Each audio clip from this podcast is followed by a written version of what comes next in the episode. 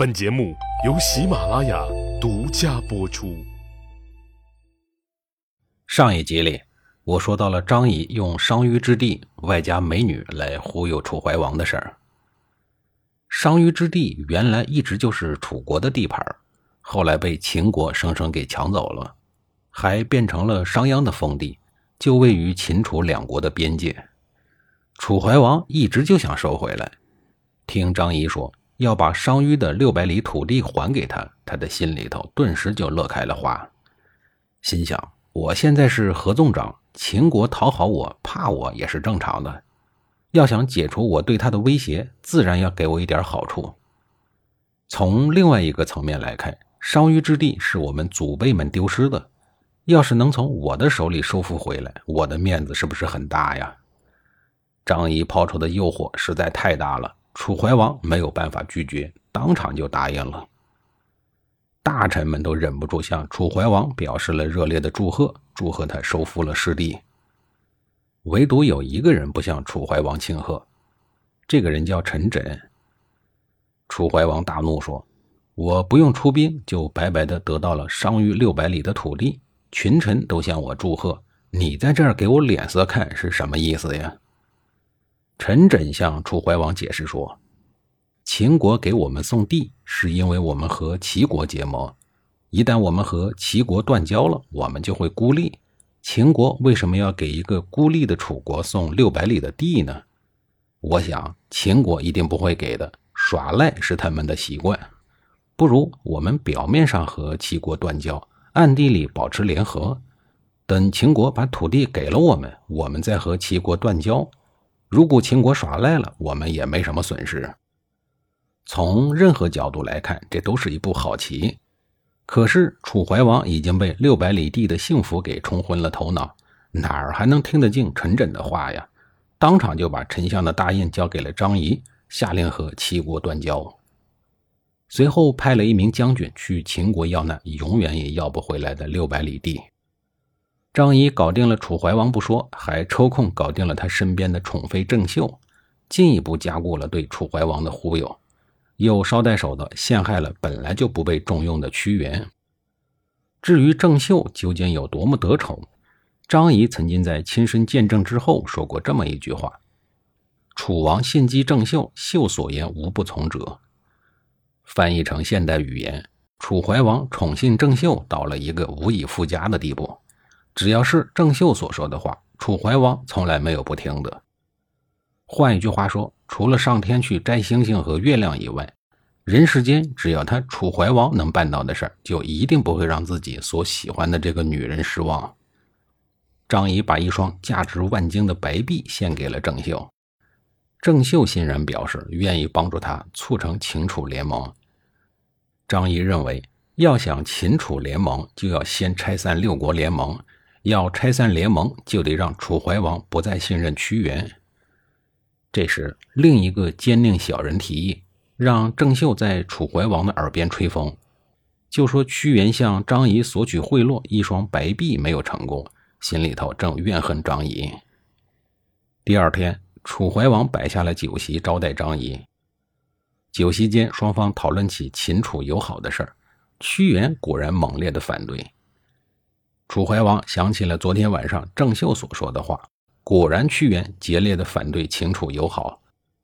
楚怀王不仅对屈原大怒道：“难道楚国的六百里土地抵不上你的一双玉璧？”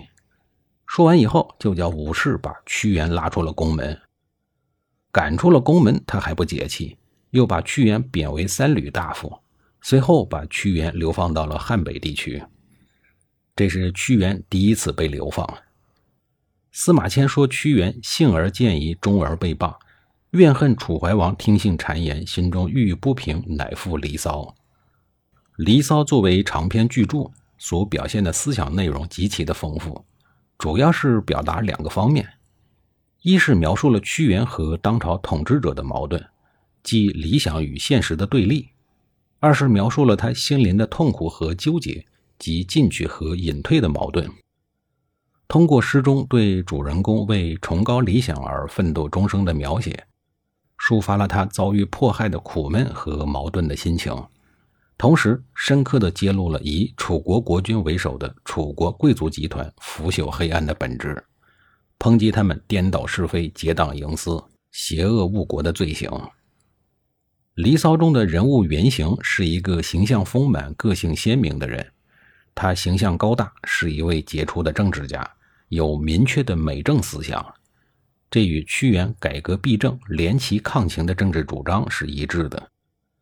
这一形象体现了屈原勇于和黑暗腐朽势力做斗争的精神。这个抒情主人公形象，实际也是中华民族精神的集中体现。两千多年以来，给了无数仁人志士以品格与行为的示范，也给了他们力量。再说张仪，张仪回到秦国以后，装作喝醉酒从车上摔了下来，声称身体有病，三个多月没有上朝。由于张仪的假摔，楚国一直没法得到商於之地。楚怀王知道以后，心想：是不是自己和齐国断交的不够彻底呀？秦国人不相信呢。于是派了一个不怕死的勇士到宋国借了一个符信，持宋国的符信，专门跑到了齐国的朝堂，破口大骂，专门指骂齐宣王。齐宣王被骂的鼻子都气歪了。当场表示和楚国决裂，结交秦国。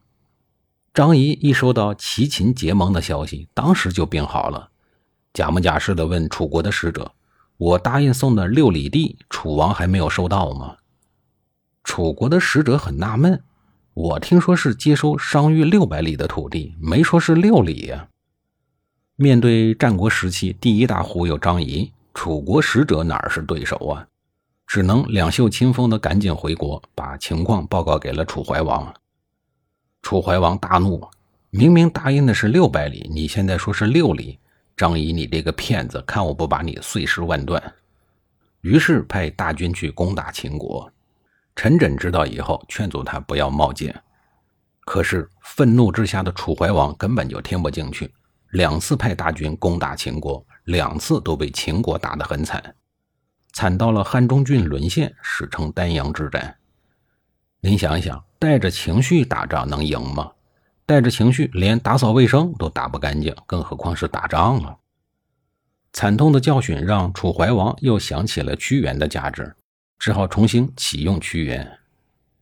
丹阳之战对于秦国而言，不仅仅是打了一场胜仗，抢了一些地盘，更为重要的意义是瓦解了合纵联盟，解决了自身的灭国之险。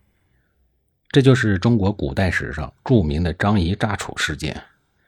这个故事告诉我们：天下没有免费的午餐，更不会掉馅饼。如果有，那不是圈套，就是陷阱。从这以后，张仪彻底坐实了纵横家、外交家、阴谋家、谋略家等一系列的光荣称号。张仪和前面提到的苏秦、孙膑、庞涓等几个大牛人都是同学。我们不仅很奇怪，到底是什么样的老师才能培养出这一类能够左右政局、改变历史的旷世奇才呢？下一节里，我给您介绍一下他们的老师。